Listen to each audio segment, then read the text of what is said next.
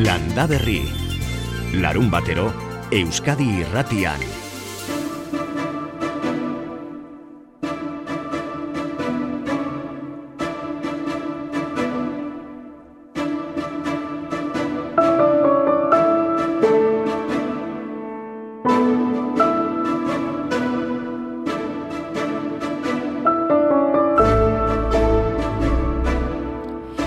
Eta eman diogu buelta zortzigarren horriari irailera iristeko eta hor topatu ditugu piperrak. Arrai pipermina, gorria, markoni piperra, hori kolorikoa, sweet banana, ia laranja bat, ia horia bestea, ilargi egutegiaren iraileko horriari begira gaude.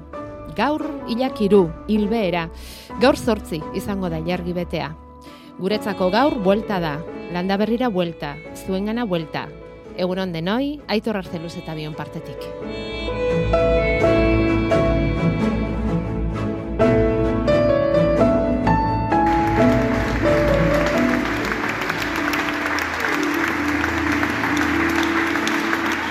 Bart Getariako Salvatore Eliza bete-bete zela jasotako txalo zaparra da hori. Horrelako erantzuna eman die herritarrek bainat gerekak zuzendutako dokumentala aurrenekoz ikusi dutenean euren herrian. Itxasoak pizten gaitu, hori da dokumentalaren izenburua. Itxasoaren lehena oraina eta geroa biltzeko asmo egina, getariak itxasoarekin duen lotura hori zenbateroinokoa den eta izan liteken aztertuz burutua. Laizter iritsiko da, estudiora, egilea. Eta beste hau, ordiziako asteazkeneko azokan topatu dugu? Hola, esango nuke musugorri bat bezala dala, uste. E, hola, nik nola esango izu, pa... Hori hori ere ez da, baina, bueno, anako, zera, euski jotzen dion tokian e, gorri uni bat ematen du, bai. Errezildik eramandu azokara Jose Antonio Aizpuruak galtze zen sagar mota da, iruizkina.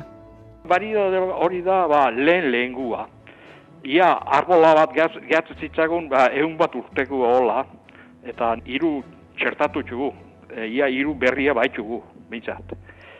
Eta gertatzen da, sarroi erretzeko da. Eta erretzen da nian, e, piparra izela azala hankatzea, galdu ikendu, aldein ikendio. Eta gelitzen da mami utxa bagarri. Oso ikusteko, oso ikusteko da. Erretzen da nian, e, bombilla bezala gelitzen da, gorri-gorri, aragi, osea, barrua gorri-gorri gelitzen zaio. Erretzeko propioa, iruizkina. Errezilgo mugarri eta baserrian eun urteko arbola erabat galdu aurretik, iru txertatzea lortu dute, eta haien fruituak saldu dituzte aste honetan ordiziako azokan, bi euro terdian kiloa. Kozinero batek, e, zera, aproa inmerdu, haber, zein itxeken edo kozinero bat iman dizkiot, eta, haber, zein olala, zoze aurritzen den. Gertatzen da, saharra ba, ez ezauna dela.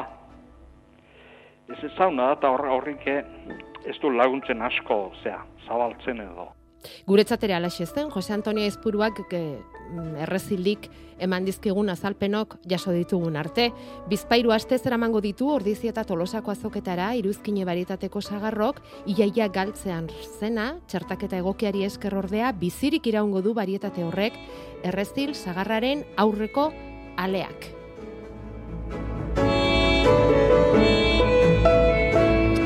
Barietate zarrei segida emateko asmoz, azien erakusketa eta erausketa nola egiten den azalduko dute gaur iruñean ere, baina bereziki tomateena. Iruñako ekomerkatuaren eguna delako gaur, eta hor protagonismo berezia izango dute tomateek. Iruñako geltoki zaharrean, tomate lokalak, ekologikoak eta batez ere zaharrak batuko dituzte. Eta gainera, tomate zaharren lehiaketa ere egingo dute. Eta iritsiko gara autobus geltoki zaharrera iruñera, baina itxasoz egingo dugu.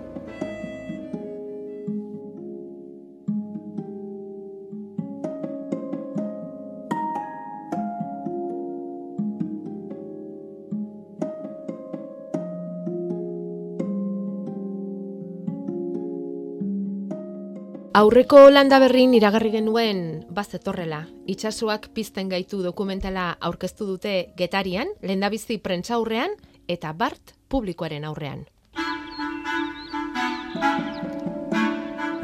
Nik goxien ertentzian eta beti esperantza horrekin, ez, ze arrai bilatuko dekin, o leku, o... Beinat gereka da dokumentalaren zuzendari eta ekoizlea, eta bizitan etorri zaigu landa berrira, bainat, kaixo egunon. Apa, kaixo egunon. Eskerrik asko, bizitagatik. Plazer bat. Bueno, zer moduzko harrera izan du, Bart dokumentalak, getariako Elizan, azkenean Elizan egite erabaki duzue, Bai, Emozio handia. ba, bai, ez, eh, azken batean, ba, horren beste denbora dara makizun eh, lan bat eh, mm, etxian, herritar, herritarren aurrian, ba, bueno, beti du bere eh, emozio puntu hori, eta egia esan, ba, bueno, ba, ba oso polita, ez. Eh, niri bintzat, bueno, asko, asko emozionatzen ditorla, ba, bueno, gertukoen inguruan, eh, ba, aurkestea. Bueno, getariako kaleetatik itsasora egindako bidaia dela, aitortu duzu. Nondik etorri zaizu dokumentala egiteko, ez dakit, aukera, premia, gogoa, zer izan da? e, nik eta jarra izan arren ere, ba, eta etxian e, bari, arrantzaleak izan ditut, eta aita ere parrieroa, eta itxasorekin lotura ba, egunerokoa zen, baina e, ez nun benetan berririk, portuko bizitza horren berririk. Ez nekin nola harrapatzen zituzten e, sardinak, e, non e, josten zituzten sareak, nola. Ez, ez nekin, eta esaten nun, ez da posible, ez da posible. Jakin beharko gutxinez nondi gatozen e, nola bizidan e, herri arrantzale hori. Eta ez dakit ba, aita izan daizelako eta aita ere hiltzaigun da horrek ere sortu ditolako jakimin bat, e, bueno, ba, nondi gatoz, ze transmititu behar diet nik nire ondoren goi. Gaztiek ez dituk ikusten moian, porque gazti ere pixkat erakutsi berdiok, ez? E, nik usten dira etorkizuna badakala gaztiak. Itxasotik sortutako herria, getaria, izaera berezikoa, esan duzun bezala, ez da, beti esan izan da, iragana, oraina eta etorkizuna lotu nahi izan dituzu dokumental honetan, nola egin duzu uztarketa hori? Nahi nun gehien bat hori, ba, egungo egoera ikusi, eta baita ere, ba, aurrea behiratu pixat, ez? Noiz arte e, irango du honek, edo irango, edo, irauten utziko aldeu. Eta, bueno, nik uste, bueno, zer, kalderatxo batzuk sortu diala, eta, eta horreke hausnarketaran baterako bidea usten badu, ba, horrekin, horrekin ez. Mm, dokumentaleko protagonistetako bati entzun diogun bezala erreleboaren gaia jorratzen du dokumentalak, e, arrantzale gazten eskasia mm, dagoela oso jakina da, ezta? Sektore honetan errelebo eskasia dagoela. Alare, horra gertzen dira dokumentalean Iñaki Etxegoien eta Xabier Irigoien arrantzale gazteak. Ze historia dute beraiek? Zergatik ekin diote itxasoko lanari? Nik uste horre puntu klabetakoa dela txikitatik bizitzen badezu. Hau zuk txikitan e, bizi badezu, e, moian bizi izan baldin bazea, e, amar urtekin hortxe i- itxasuntzian zai, aitaren itxasuntzian zai baldin bazaude eta e, itxasuntzi etortzean txikota horri heltzen baiezu lotzeko horrazten da dena. Hornek, ofizio honek edo, bueno, bizitza honek behar du txiki txikitatik e, ba, sortzea har hori ez. Eta berdin arrantza munduan edo edo baserri munduan baita ez. Baina zenbat daude txikotari heldu diotenak eta esan dutenak, puf, nik ez dut, hau nahi niretzat. Bai, nik uste bizi modelu aldatu dela, ez? E, beste gauza batzuk bilatzen ditugu, ni barne, eta, bueno, ba, ba ez dakit, eh, nola ditu, komodidade edo, edo bueno, beste, beste behar batzuk, ez dakit, ez dakit nola definitu, baina galtzen nahi dira olako lan hauek, eta eta ez dakit, ez dakit, e, hor dago galdera. Eta euren ondoan azken hamarka hauetan ongi dakizuenez etorkinak ikusi ditugu. A veces se dicen que los inmigrantes vienen aquí a quitarnos el trabajo, pero yo creo que eh, han hecho un, un trabajo, un, eh, un trabajo muy importante en eso también, porque si no, ahora mismo no habría, no, no habría barcos eh, en la costa vasca. Zein da, bainat? Hau, ida da, ida kamera aspalditik e, ezagutzen dut, bueno, e, bere garaian nik ere, bueno, ni arretegi bateko semea naiz, eta, ba, udako lanaiak egiten ditunean, ba, bea ere e, osteleritzan hasi berria zan, eta, bueno, hor ezagutu nun, eta ondoren, osteleritzan lan egin ondoren, itxasorako e, saltu emantzun, Senegal, Afrikatik etorria. bai, Senegaldarra da Mhm. bea, Eta pixkat hori nahi nuen, ez? Ba, getaiko portura junda itxasuntzietara begiratzen, desunien, ba, ba, bueno, beltz koloreko jende asko dara ikusiko, ikusiko duzu, eta, bueno, azken batian, ba, kanpotik etorrian jende horrek e, nolabiteko jarraipena eman dio, ez? Itxasuntziei, arrantzari, eta karrotik tira dutela, eta askotan, ba, etzaiela, etzaiela arpegia jartzen. Bueno, dokumentalak ahots asko biltzen ditu, arrantza aldatuz nola joan den e, iradoki duten ahotsak, aldatu bakarrik itsasoan ez, baita lehorrean ere. Zergatik arrandeian ja pilete auta, eskama auta, eta ja ez da ez da ikusi niten arraia dan bezala. Urire galduinde, jateko erare galduinde. Asarre dirudi. Azerre dago. Haserre dago. Eta gainera, bueno, kasu honetan... Eta eh, arrazoi du, bai. neurri batean. Eta elkarrezketa hau e, hitzartu gabeko zerbait izan zen, Ah, bai. eta olako pare bat galdera botan izkion da, esan nion. "Eno, jarriko izut mikrofonua, eta soldatu ziren jarraian. Bera pizbe da, eguneko arrantza egiten duten arrantzale hauetako bat, eta egia esan, ba, galdera bat egiten nahiko izan zen, e, Barruan zeukan guztia botatzeko, bai, ez? bai, Baina egia da, askotan arrandegira joaten gara eta dena xerratua dago, dena garbitua dago, dena prestatua dago, ez dakigu ze arrain den, eh, bueno, eta lehorrekook, zisanik ere ez. Eta neuk ere ez, eta zein dan, eta nongoa dan. Askotan baita ere, ba, bertako bisigu erreboio, produktu bikainak eta freskoak, baina ez dira hemengoak. Zan dut, bakoitzak baita ere egunero, bere eguneroko horretan, e, ba, erabaki bat edo beste hartzen dunean, ez delako berdina, ba, ez dakit nongo izokina erostea, edo gaur goizean harrapatutako barbainak. E, bueno, horrek ere badula bere garrantzia, ez dela bakarrik arrantzara joaten den hori, baizik eta Bai. ondoren eguneroko horretakoa, ez? Itxasoak pizten gaitu e, dokumentalaren zati hauek erakusten diguten gizan, jabetzen gara ba, itxasoa ertz askotatik erakutsi nahi izan duzula hemen, bainat, eta baita genero ikuspegitik ere. Bizi dugu, porque, eske, itxien ikusi deulako, gure egizak. Baina nire alabai nola emango diot lanbide bat etorkizuna ez dakana. Nomina bat etzakana, osea ez. Saregilen kezka eternoa. Eta garbiago Eh, ezin da esan, ez? Esan nahi, nik nola emango jo nire alabari solda, soldata bat ez duen lan bat, ez? Mm. itxasontziak sarerik gabe ez dira ezerre, eta alata guztiz ere, emakumeari ordaintze hori, e, bere garaian, eh, ja, ga- gauzak aldatzen duaz, baina azkenean transmisio hori hor apurtu da, ez? Orain behaiek, eta behaiek bizi dute beraien lana, pasioz, baina ez dute nahi izan bere, beraien seme alabai, kasu honetan alabai, pasa, etzekalako o- Etorkizunik. oinarririk, ere ez. Entzuten ari garenagatik eta mm, dokumentalaren aireari jarraituz ematen du herria itsasoari gehiago lotzeko beharra ote dagoen, ezta? Getaria mm, askatzen ari balitz bezala e, itsasoarekiko izan duen lotura horretatik edo lotura hori ez ote den lehen izan zuen bezain estua, ezta? Eta horri lotuta Elkanoiatetxeko Aitor Arregik airean uzten du galdera handi bezain sakona. Jakin da ondala bosten urte, itxaso zabal horretan herri parte zela. Ez ote deu, bosten urte hauetan bizi izan dan herri bat izaera batekin, arrantzale izaera batekin, ez ote deu, o ez ote dute ondorengoek buelta bat emango honek jarraipen bat izateko. Erantzunik badator? Nik uste hor utziko beharko genukela, ez? Dela erantzuna ematen bada, ba, ez daka... Spoilerrik ez dugu egingo. Baina, baina argi... Baina galdera bera egitea ere nahiko esanguratsua bada, ez? Bai, eta itorrek esan asko bizitzen du baita ere gaia, eta eh, aipatzen du baita ere, badugula zilborreste bat oraindik nondik tira, ez? Eta gure gain dagola, ez? E, transmisio aldetik, e, ezagutza hori transmititzea aldetik, eta ez hortik bakarrik baizik, eta baita ere, ba, azken batean politika horiek ere hartu inberko dira, e, ba, egoera aldatu alizateko. Baldu bidaiarik prest dokumentalak lehorrean, itsasoan berdin digu. Bai, eta eta helburu horrekin jaio da, Bai, ez? Helburu horrekin jaio dugu. da. eta asmoa da, ba, hori, ba, herriz herriko olako ibilbide bat egitea, orain dikan, ba, estrainaldiarekin eta pixka de ibili Bai. okupatu xamar, baina, baina bai, e, herriz herri ibiliko gera, aber nola, nondik nora, eta orain behintzat, e, badugu fetxa bat, e, urriak bost, e, donostian lehorreratuko da, e, Euskal Ditxas Museoan, Eta hortik aurrerako emankizunak jarraitzeko itzorduak txikota.comen topatuko dituzue.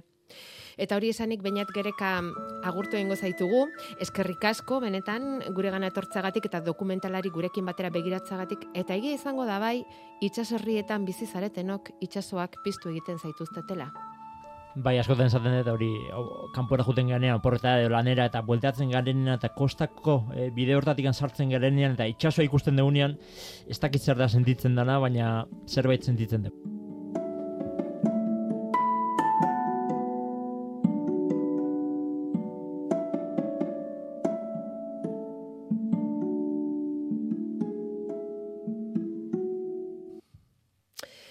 Bueno, luze, luzeago aritu gara, bainat gerekarekin solasaldian, onainoko gustatu baldin bazaizue, ba, elkarrezketa oso osorik landaberriko Facebooken eta webgunean topatuko duzu. Bederatziak eta emezortzi oraintxe. Landa Berri. Iruñako autobus geltoki zaharrean ekomerkatua prestatzen arituko dira dagoeneko, ze bederatzi terdietan zabalduko dute gaur, ikasturteko lehen da biziko izango da, eta berezitasun bat ere badakar gainera. Tomate zahar lokal eta ekologikoaren erakusketa egingo dute, eta gainera tomate zaharraren lehiaketa ere bai.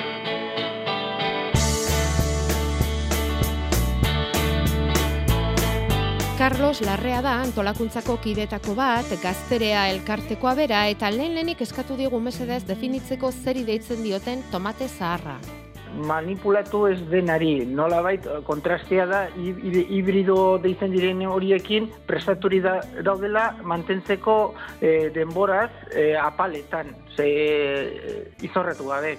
Hauek ordea, pues, mantentzen dire aintzinako ezaugarriekin. Bai, zaporia nagusitzen da horretan, horietan, eta besteetan or- ordea itxura eta bakarrik testura. Hemen Nafarroan bai ju bost pasei nabarmentzen direnak. Ezagunena da tuterako itxusia, be- bederen bada marmande familiakoa. Geo hiri bihotza, pues, hori bihotza forma daukana, oso aragi txua da, krimeako beltza, zumbila pitillaz eta fiteroko morea, Tokiko tomate zaharrak daude beraz, eta hoiek dira Nafarroako ezagunenak eta lehiaketara aurkezten dituzte bai nekazari txikiek, baina baita ekoizle handiagoen aleak ere. hor bilatzen ditugu eh, batez ere fruiten, frutu, fruituen eh, zaporiak esate baterako marrubia, magurdia, eh, arana, geoloren artean violeta, vegetalen artean belarra, ostoa, geo esneki puntu bat, batzutan izaten dute, puntu mineral bat, eh, eh, sufrea, baino besteetan ordia guzti hori ez da nabaritzen. Hemen e, tomateak oroar oso oso zaporetsuak e, izaten dira. Umami puntua oso oso ongia da. Eta batez ere nabaritzen da zien inguruan. Gaur iruñeko ekomerkatuan lehiaketara eramango dituzten tomateak epaitzean gehien balio duena zer den, azaldu digu Carlos Larreak. E, testura ona duena, itxuraldetikan ere kontutan hartzen dugu polikia den ala ez, baina bueno, hori maila, beste maila batean. Eta horika gozo garratz puntu horretan. Ez da izan behar, ez oso goxoa, ez da oso garratza ere. Eta alen tamainari begiratzen diozue? Ez inolako, inolako garrantzi. Ez tamainari, ez koloreari, ez e, itxurari. Zenbat aldiz entzun dugun ez da saio honetan tomaterik handiena ez dela beti gozoena. Bueno, ba horixe bera berretsi digu Carlos Larreak iruñetik.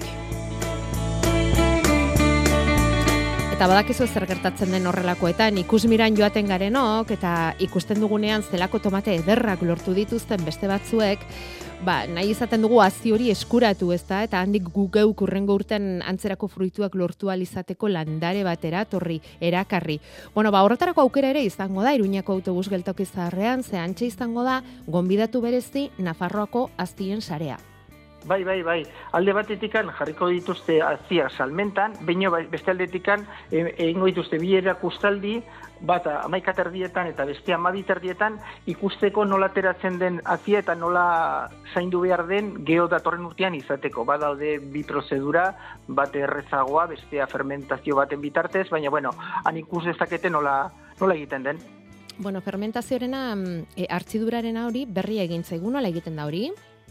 Usten da e, azia ba, inguruan daukan e, likidoarekin eta geho ateratzen da motxuri bat eta ateratzen denean garbitzen da eta berriro lehorrean jartzen da. Hori lau hitzetan esan da, eh? Ni naiz aditua horretan, baino egin dut behin baina hoiagotan eta ez da ez dauka e, komplikazio handirik. Bueno, mm, Carlos Larrea ez da aditua honetan, baina aditua hemen daukagu estudioan. Jakoba Errekondo, kaixo, egun on. Egun ondan hoi. Hori da, jarri jarri ongi mikrofonoa, hola ongi entzuteko, eh? Bai, bai. Ba, zure laguntzaren beharrean gara, ba, beste behin ere behar da ere. E, guretzako hartzidurarena berri izan da, Jakoba, zuretzat ez seguru gaude.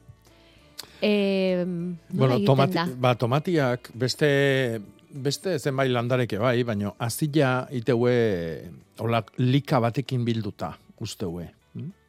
E, tomatia jate deunean edo prestatzen deunean eh, jateko, e, azila ikuitze bali mesue, hola aldein bezala iteu. Eh? Ezintza jo ondo heldu. du, bai. Hori da. Mm. Bueno, hori da, azila horrek eh, ingurun daukan lika hoi. Orduan, e, konserbatzeko jasotzeko, lehortu eta urrongo urtean ereiteko jasotzeko lika hoi kendu inbertzaio. Eta hor nola kentzen da, ba, beak lau hitzetan esan duen, oso ondo esan du. E, ure, uretan jartzen da, e, urak egiten duna da, lika hoi e, hartzitu arazi, lizun bat sortzen dio, eta gero lizun hori garbitu egin behar da, eta hor ondo lehortu eta jaso. Orduan, e, nahi bali madeu uretan sartuta euki iru lau egun, nahi bali madeu bustilian euki, adibidez ba, paper baten gainean, eta busti, busti, busti, etengabe bustitzen euki egun batzutan, eta ikusiko deu nola loretzen dan lizun batekin e, lika hoi. Eta gero, hori lika hoi garbitu, beste paper batekin, eta ondo ondo lehortu, eta jaso. Eta horrek ematen dio nolabaiteko babesa, aziari? E, babes bada, baino guk babesoi kendu, kendu biharra dago ondo konservatu nahi Vale. bali madegu, zatik Ja. lehortuta konserbatzia oso importantia da. Bai. Esan nahi nuena zen, era honetako prozedura eginda gero bildu azia, ala, azia hartu, lehortu momentuan eta gordetzen duguna, badago diferentziarik? Bai, zatik ustez lehortzen dezu, baino lika hoi hor gelditzen bali da lika horrebeak ezetasuna eutxite jo, hartu iten du ezetasuna, eta orduan uh, usteldu egingo da, jaso, jaso deguna, jaso deula pentsatuz, ba, usteldu egingo da. Ziurxiagoa da orduan bigarren prozedura hau, ez? Bai. Hartzidura eginda biltzen den prozedura hau. Beira, ba, gauza bat gehiago ikasi dugun gaur ere. E, hartzidura bidez nola gordetzen diren tomate azioiek. Bueno, ba, mm, ba iruñean topatuko ditugu gaur tomateak eta bestolako barazki eta jaki ekologikoak ere bai hurbilekoak eta salmenta zuzenekoak. Ordu biak arte egingo dute eta eta tomatea puri-purian dago jako barrietatik ere esan digute biharko azoka hilaren aurreneko domekan egiten duten azoka hori bat tomatei eskainiko dietela eta beraiek pentsatu dutena da herrian dauden baratzetako tomateak biltzea. Eta herritarrei dei egin diete ekartzeko azokara euren tomateak. Eta dastatu, claro. Eta dastatu. Bai. Eta Eta, bueno, ba, baitare asti hontan jakin dugu estatu mailan e, Espainian egin dute lehiaketa bat. Bueno, lehiaketa bat baino gehiago da e, alako dastaketa berezi bat, tomate e, variedade zaharrak dastatzeko eta are txabaletakoak irabazi du. Pentsa. Aretxabaletako tomatea. Pentsa, hori ere, sona. Bai. Eta injustu ustedet, datorren hastian e, sortzitik amaika bitartian izango dela, to, aretxabaletako tomatian hastia. Saiatu naiz e, egitaraua bai. bilatzen, baina, Bueno. bueno, ez de topatu. Baina, badakit sortzitik amaika bitartian dela, eta amar larun batian izango dela a, tomati, aretxabaletoko tomatiakin egiten duten azoka berezia. Gaur sortzi orduan. Hori da. Vale. Gure kontu, informazio hori topatzea eta eta hori lantzea. Bueno, eta tomatea zari garenez, mm, dena ez da festa, dena ez da polita. Entzule batek bidali digu tomate, mm, tomate bat, mm, nik ez dakit esan behar dugun muturra, tomate muturra, ipurdia, zer da hori? Ipurdia, ipurdi beltza. Ipurdi beltza, Bai. ipurdi beltza. Ipurdi beltza edo txamponaren gaitza esatez zaio baita. Bai, ere. txampona, handiegia gauza onerako txampon hau. Tamaina hortako ekarriko balu. Eh, bai, ez barruan, ez baina Bai. barrua ere, barrua ere kale, kale, ustela, bueno. Bai, bueno, zer da hori? eh, ez dakit uste eta urten urtero, oi astero esaten nahi gean gauza bada. Eh? E, tomatia gainetikan ikusten dugu eta mm, ondo da, alia beharra ikusten da, baino buelta eman eta azpikaldian olako e, mantxa beltz potolo e, borobilantxeakua eta be, beltz distiratsuakin. Horrek ekartzen du, hori ekartzen du e, kaltzio faltak. Eh? eta kaltzilua, ba, bueno, kariakin ematen dio lurrai, baina izan daiteke bi erata bat lurri, lurrak ez dakalako, orduan karia eman da konponduko genduke, edo bestela izan daiteke, e, naiz eta nahiko kare egon lurrian, nahiko kaltzilo egon, landariak ezin du bierraina eta bier bezala hartu e, uran gora berak daudelako. Gaur ura asko, bilar gutxi, bero handik, eta bar. no? Orduan, e, kaltzio faltak eragiten du, eta kaltzio hori ba, iku, be, ikusi beharko dugu e, zergatikan ez dago landarian. Baten, bate arrazoi bat, o bestiagatikan. Vale. Informazio osatzeko eskatzen digute hemen Jakoba. Tomate haziak jasotzean, gero gorde nola egin behar dira, non eta noiz arte. Bueno, ba, hoxe, lehen esan duen bezala. Erauzi fruitutikan, e, sartu uretan, poto batian. Beida, errexena izango litzake, uretan sartu. E, uretan euki, eta uretan egingo dana da, lika hori naiz eta e, era batez fermentatu ingo da, hilea e, uretan e, galdu egingo da. E, eta ikusiko dugu urgainian gelditzen dala, bueno, lika hori. E. E, ondo ondo garbitu gero, hiru lau egun euki uretan, ondo ondo garbitu gero paper batekin, e, eta zabal zabalin da utzi, beste paper baten gainean. Batak bestia ikuitzen ez dula. Ondo ondo lehortu dianean, ordon jaso ditzakegu ontzi batian, toki fresko aldala, aldan otzena, kanpuan eukitze bat deu hobe, e, eta urrengo urtian, ba, otxaila aldea, ere inbierko deu. Vale. Otxaila, martxuan, eh, oila bakoitzan arabera. Vale. Bueno, prozesua hor da. Eta gero, tomate erdoiak jota baldin badago, azia jasotzeko balio du? Bai. Bai, zetik, erdoia da, bueno, kanpoan dagon gaitza bat, e, ontio batek sortzen duna, eta e, ontio hoi arrarua da azin eotia. Eta geho guk azila garbila sartu bagatikane, ba, gero ingurun egoten da gaitzoi, eta orduan ba, berdin-berdin kutsatuko zaigu. Baino, bai, eh, landaria gorriña jota onagatikan ez du esan nahi, azilak eh, gaitzoi transmitituko dunik. Vale.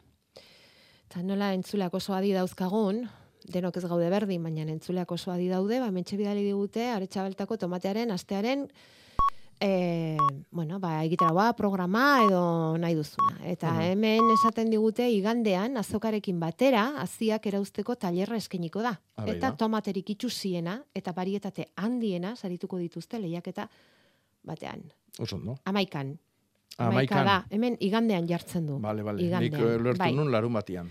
Amabietan aurkeztu beharko dira, durana kalean jarrita egongo den txokoan, irailaren amaikan, eh? tomateak, eta ikusgai egongo dira amabietatik ordu bietara. Ederra izango da hori, eh? Ba, bai. Tomate festa hori ikusteko izango da, eh? Bai, ni behin izan itzan, oin dela urte batzuk, eta ba, ikusgarria da. Bai, eta gero jendiak ze grina dakan, ba, mm. bari da horri eusteko, eta bakoitza bere baratzan, eta gero puestua jarri, eta... Bai, bai, bai. Vale, vale, vale, eta tomate, eta bereziki, liburuska bat aterata dago, Mark Badalek aterazun, hasierako arduradunak, ba, tomate variedade honi buruz eta ez dakit agian bera da, bea izango da tailerroi emango duna, espezialista. Vale. Eskerrik asko, denoi, eh? informazio osatzen laguntzagatik. Beaz haingo hileko lehen larun bateko azoka berezia. Larun bat honetan, lekak nagusi, baita tomatea, pipermina, gernikako piperra, apioa, erremolatxa, kalabazina, kukulua, zerba eta patata berria. Lekaleak ere bai, dilistak, txitsirioa, babarrun gorria eta zuria. Tailerraren orduan, papiroflexia. Bertakoa eta garaian garaikoa. Erosi beaz haingo azokan. Aizkora etxean takirtena basoa Igande honetan, irugarren mailako aizkolarien kanporaketa etxe barrian markina alboan, eguerdiko amabietan herriko frontoian. Euskadiko Herrikirol Federaziotik gonbidetan zaitu egu, lehiak eta bizi hau ikustera eta kirolariak animatzera. Euskadi Irratia Ardori nireko para Zuenak ere bildu onantzan Larrosen orde zardo goxo bana. Laztan bihurtu daitezen arantza. Datorren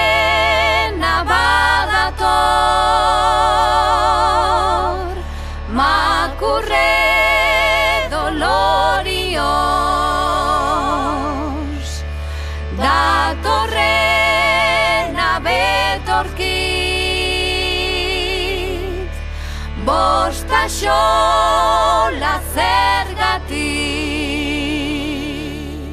Pederatzeak eta hogeita amabi minutu orantxe sartu dira sendarineko aizpak kantuan landa berrin. Betetzen ondo dakigo Mahastiko jajitxintxa jajtean Sajkori biak ipeldu bitartea. Sendarineko aizpa hauek izango dira, EH kolektiboak antolatu duen udazkeneko uzta ekimenean artista gonbidatu. Urriaren sortzian egingo dute hori, Nafarroa behereko Ibarlan dagoen oian artian baserrian. Mirentxu eta Jamari, ateak zabalik dituztela, antxe egongo dira, joango direnei besoak zabalik, ongi etorria emateko, euren langintza hurbil hurbiletik ezagutarazteko. Izen emateko epea zabalik dagoela iragarri digute, edo zabaltzear bai behintzat. Urriaren sortzian izango da ekimen aura ere larun bata. EH kolektiboa puntu eus horrian topatuko duzu horretarako aukera, eta bueno, guk aurrerago izango dugu modua, baserritarroien gana inguratzeko, eta euren jarduera zaritzeko. Makulu Gisa hartuta segi dezagun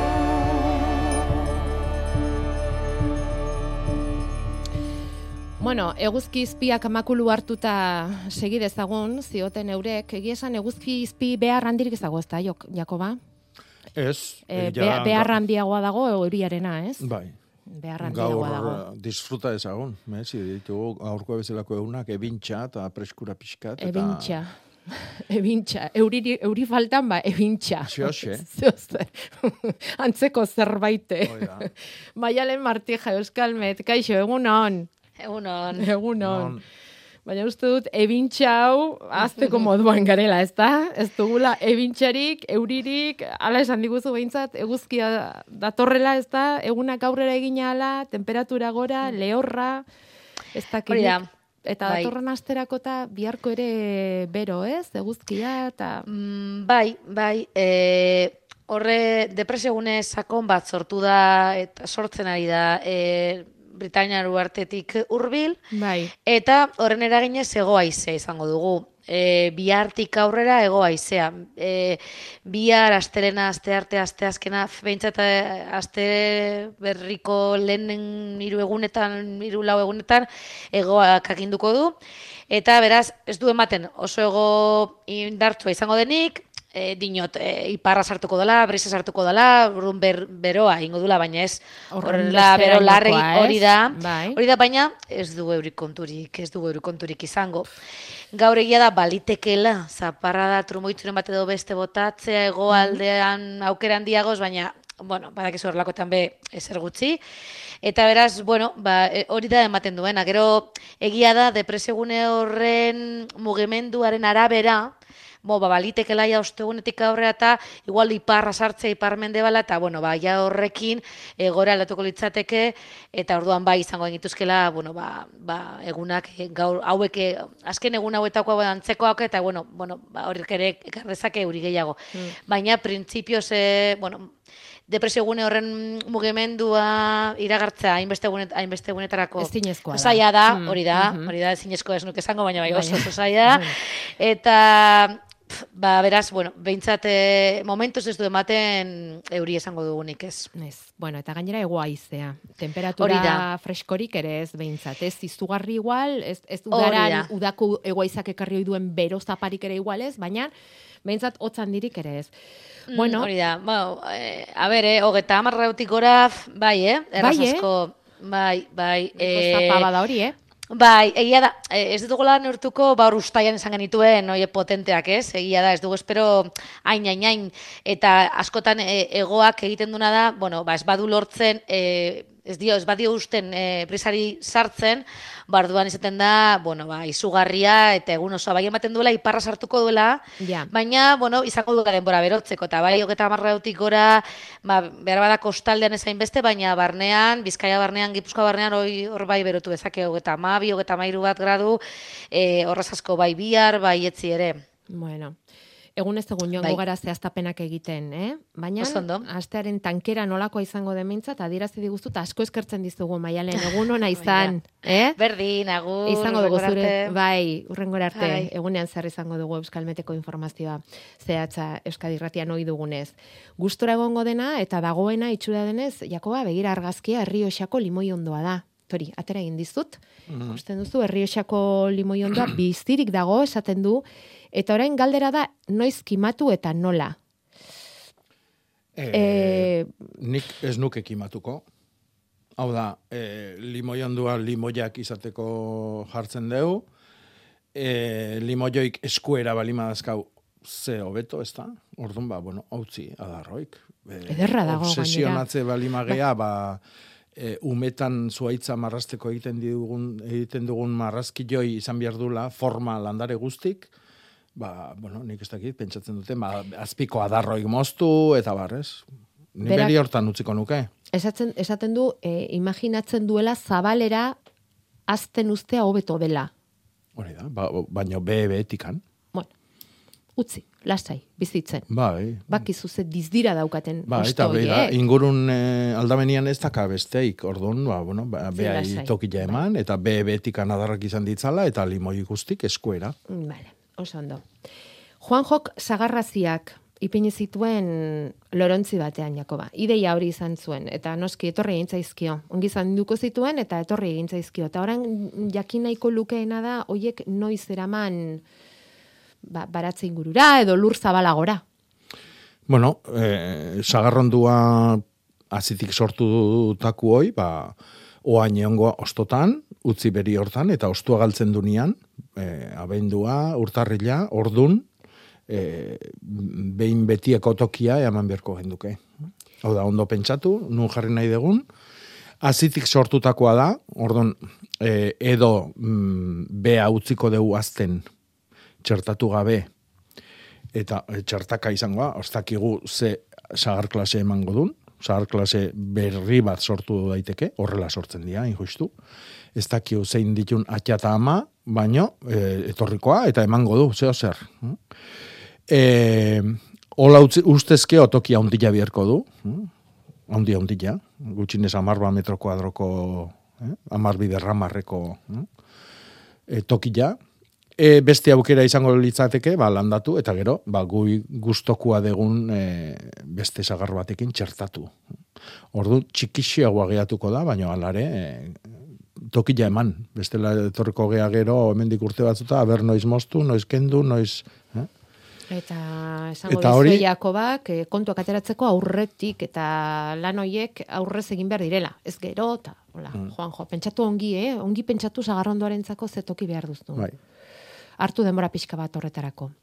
Gero beste batek egin du beste esperimentu bat eta mm, sortu du bankal bat eta ustez nitrogeno gehiegi baina mikroorganismo gutxi dituela esaten du. Eta ho- hori nola ugaritu mikroorganismo kopuru hori. Mikroorganismoen kultibo egin daitekeela entzun dut. Nola? Bai, bueno, em, berez nitrogeno gehiagi eotiak ez ditu mikroorganismoak kaltetzen, e, e, guk egin behar deguna da lur horri bizila eman. Hau da, bizila hain justu hori da. Eh?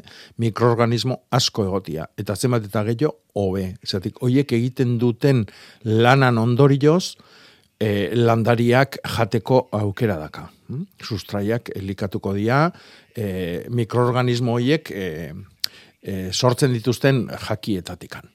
Orduan, e, mikroorganismoak nola sortu? Beti materia organikoakin. hm? Hau da, edozein materia organiko lurrain astutzia ona da. E, kul, e, mikroorganismo kultiboak egin daitezke? Bai. Adibidez, oso oso ezaguna da bokasila. Bokasila da, hain justu hori, ba, sortzia e, lurrai mikroorganismoak e, sustatzen lagunduko dion e, gauza bat. Eta da, e, legamik erabiltzen dira, egurrikatza erabiltzen da, e, zaila, arrozan azala, e, hau da, e, organikoak dian gauzak, desberdinak, eta orduan bakoitzak beria e, e, erantzten du legamilakin hartzitzen hasten da, horrek ekartzen du, ba, oaindik handare, mikroorganismo gehiago, e, eta hori gero lurra emango dio, eta lurra aberastuko da mikroorganismotan. Eta hor jartzen dugun landaria, ba, aldearreko indarrakin Etorriko da, ez da? bai. Eta biziko da batez ere. da. Mhm. Jesus, A ber, egun hon. Egunon. Bai, oan berriro, zorrin, oiuan zorrinean asuntu inatu zineten, da neko txinatorren orduan da enun zehatu, a ber, ze, zer dan horrentzako? Bueno, en, nik uste tatu ginala diatomea eta zitzeiten, Ah, ez da, izenien azan. Bai, bueno, diatomeak dia, e, bueno, fosil bat, e, garai bateko alga edo, be, em, bai, beldar batzun e, e, fosila, e, arri, arrilla esango genduke, arrilloi eo, eotu iten da, txiki txiki iten da, Bai. eta e, hori e, astindu behar dezu oliote guztin, Bai. Zatik horre ongo dia batien eta bestian izkutatuta eta eta gero bakizu oiluak nola eh, e, garagarrak irabazten bihorrak eta joten dian bezala e, Bai. oiluak ere ba, lurretan eh, arrastan ibiltzen Bai. dira ba injustu zorrioik eta kentzeko lumat artetikan. Ordun hor jarri beharko zenduke lurrian txoko bat diatomea oikin, eh, hauts horrekin.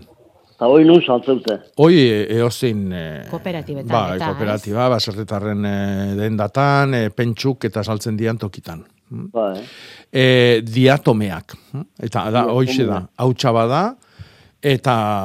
Eta hori zabaldu, ez? Bai, bai, Oilategian, danian zabal bai. hautsa bada, eta Bai. eh, oso oso eotuta do, eta Mhm. oso errez zabaltzen da. Mhm.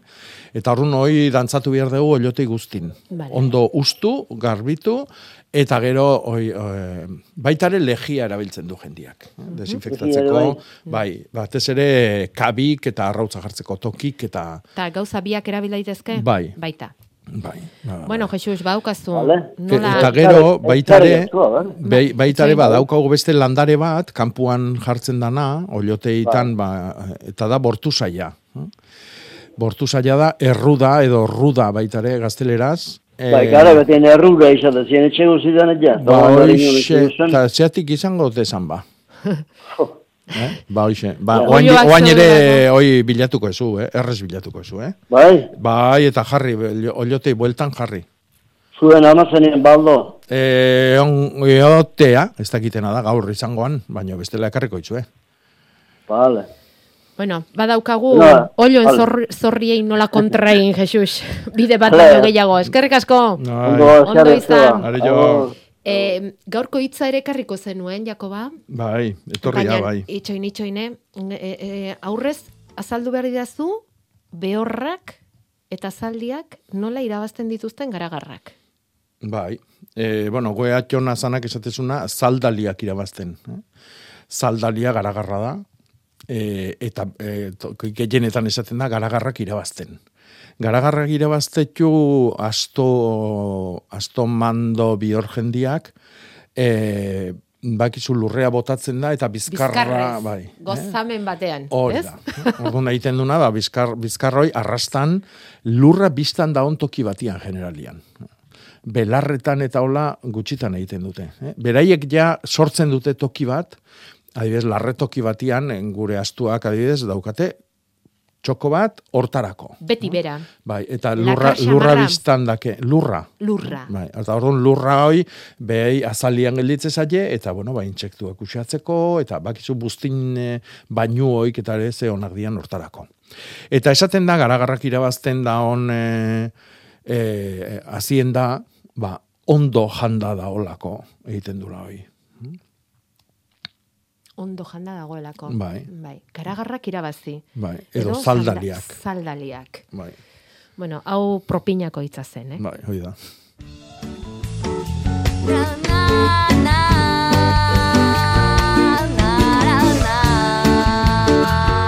Nola nahi ere sartu egingo dugu landa berriko iztegian, eh? Dudik, Sartu egingo dugu landa berriko iztegian eta pakarren batek eh, beste era batera esaten baldin badu hori, ba, eh, ba, ba esan eta bota.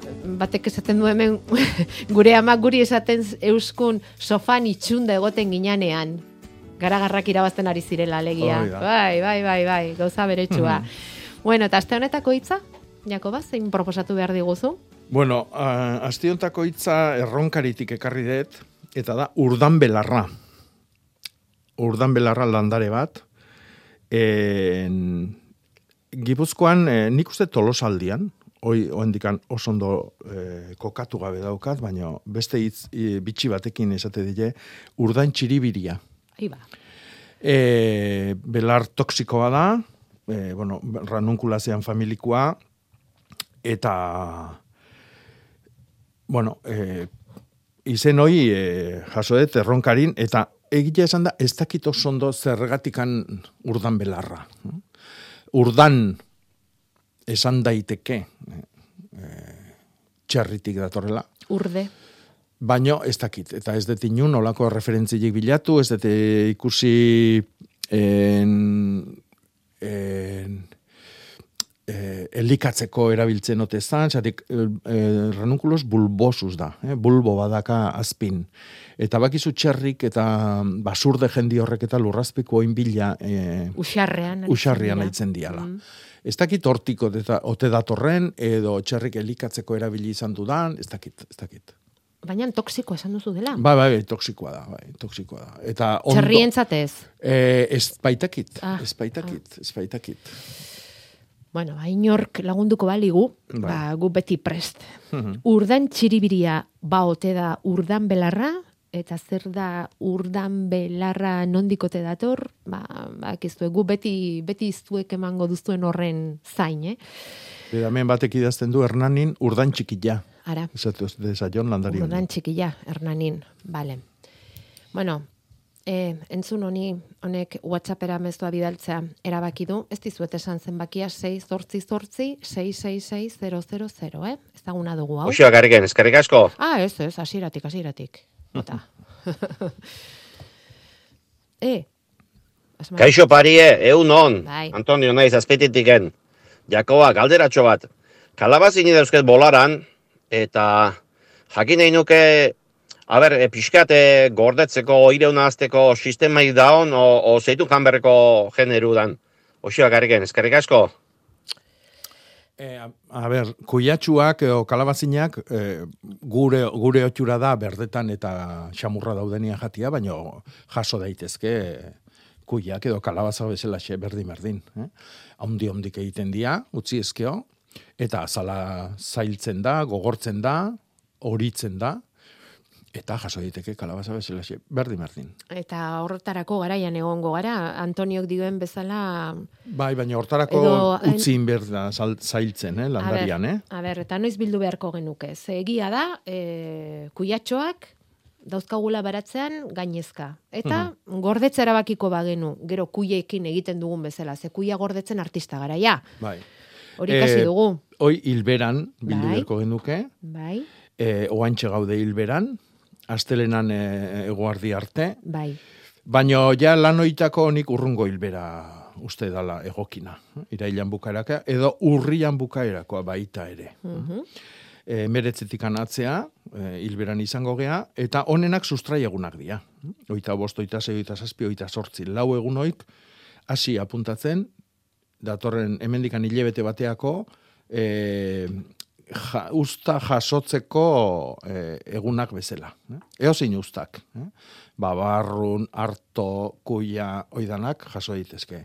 Eta gero, garrantzitsuna, eh, ustak jasotzeko hilbera garrantzitsuna beti da urriakoa. Eh? Eta baino, bueno, hortaz itzengo dugu ba, iritsiko algara. Horra ere, eh? denbora pixka batekin, eh? dudari gabe.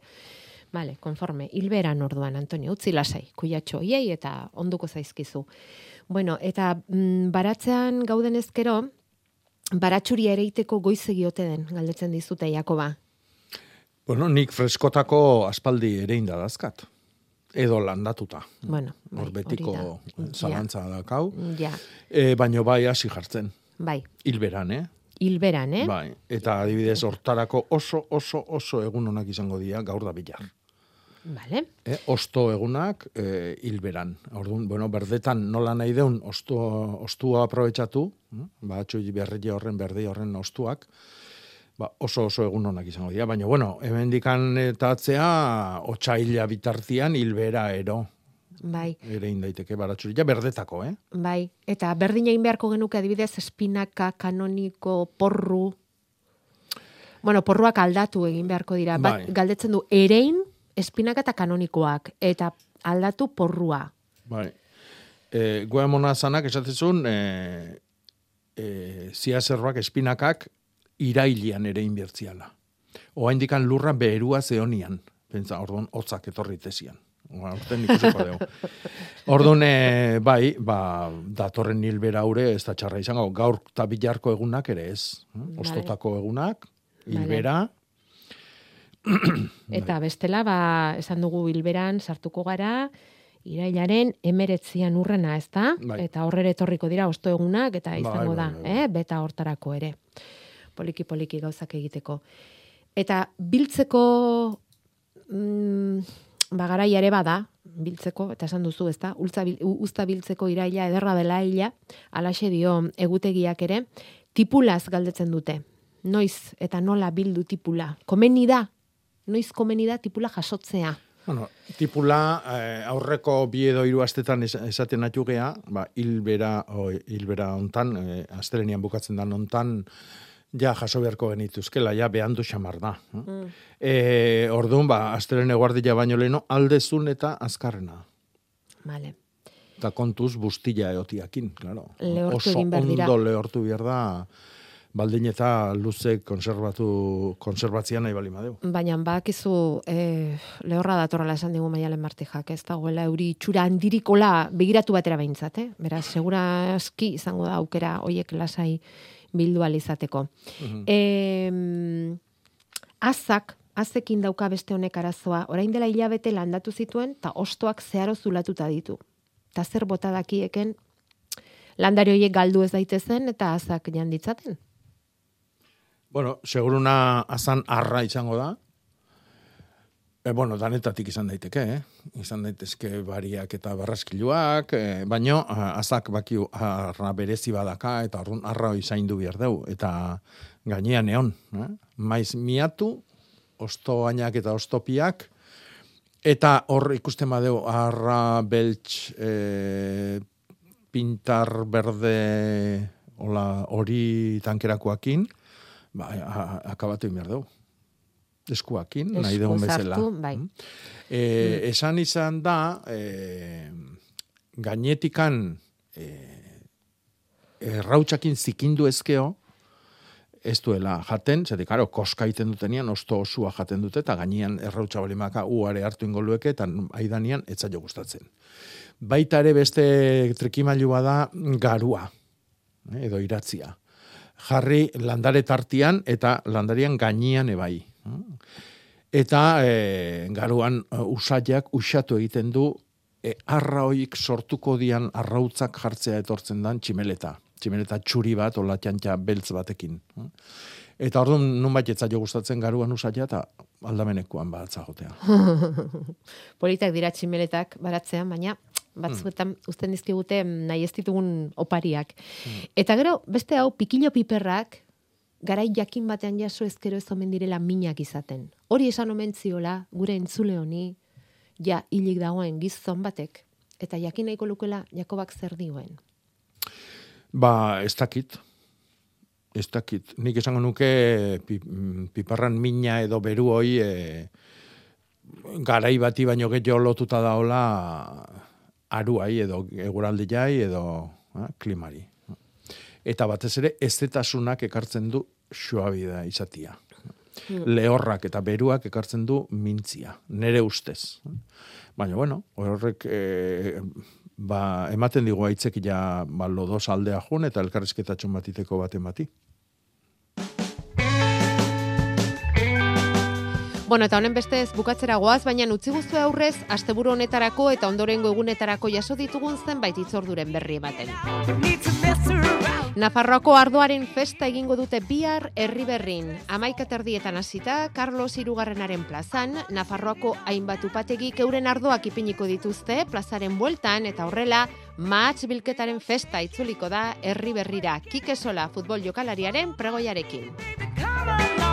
Eta gaur bertan, antzerako festa, baina sagardoarena donostian izango da. Konstituzio plazan, hogeita amabosgarren edizioa amaiketan hasita.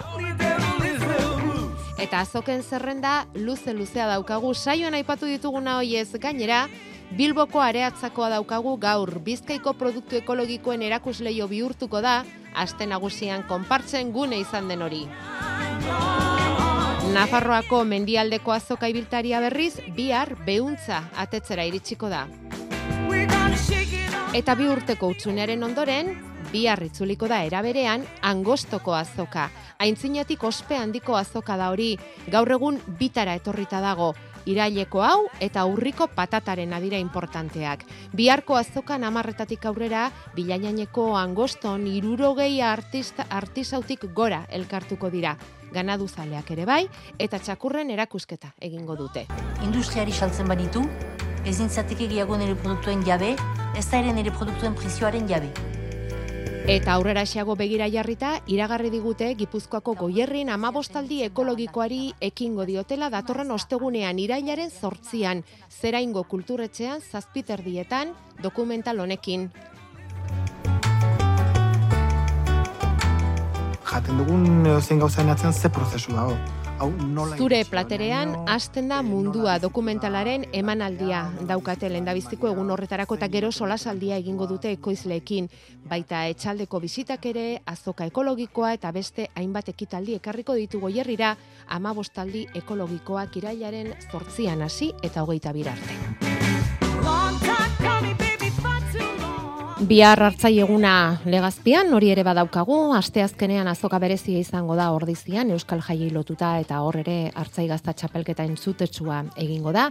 Gaur goizan berriz e, azoka ekologikoa donostian eta entzun duzuen bezala zagardoaren inguruko festa ere bai konstituzio plazan. Zagardoa egiteko garaiz ote den galdezka dugu entzule baiakoa, zagarri gabe gilitzen ari omen dira.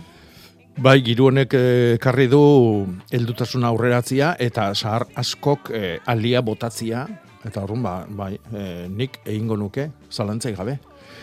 Gero ez deu saharrik izango, orduan ba, bildu eta in gabe. goiztiarra. Bai, Gero hilberan gaude gaina, Bai. gero aprobetsatu e, toki freskona, eh, sahardu hori eukitzeko. Orduan betetzen dugu ontzila, dana dala, e, etxeko toki freskoenian euki, e, beru hauetatikan ies egiteko. Ba, zagardoarekin topa eginez bukatuko dugu gaurkoa. Bai, txin txin.